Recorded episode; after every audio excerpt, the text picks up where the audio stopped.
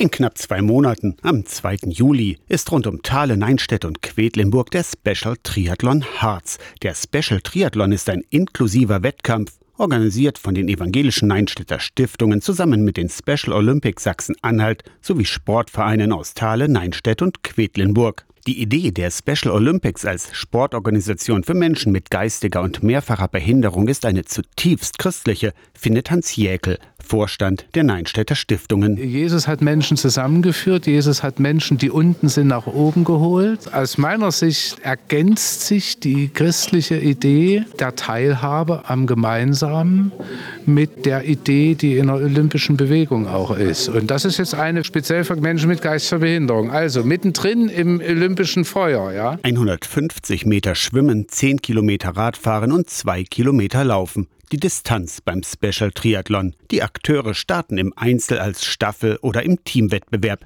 Ganz neu und attraktiv ist der Tandemwettbewerb, findet Susanne Albrecht, die Geschäftsführerin der Special Olympics Sachsen-Anhalt. Das heißt konkret, man bewältigt die gesamte Strecke mit einer Person zusammen, die eine geistige Beeinträchtigung hat, motiviert sich, vielleicht auch gegenseitig, unterstützt sich und kommt gemeinsam im Ziel an. Eine großartige Möglichkeit für Inklusion, die bei dieser Sportart also wirklich auch ganz toll umzusetzen geht. Für Aktive ist die Anmeldung für den Special Triathlon Harz noch bis Samstag im Internet möglich. Gesucht werden aber auch Streckenposten und weitere Helfer aus der Kirchenredaktion Torsten Kessler, Radio SAW.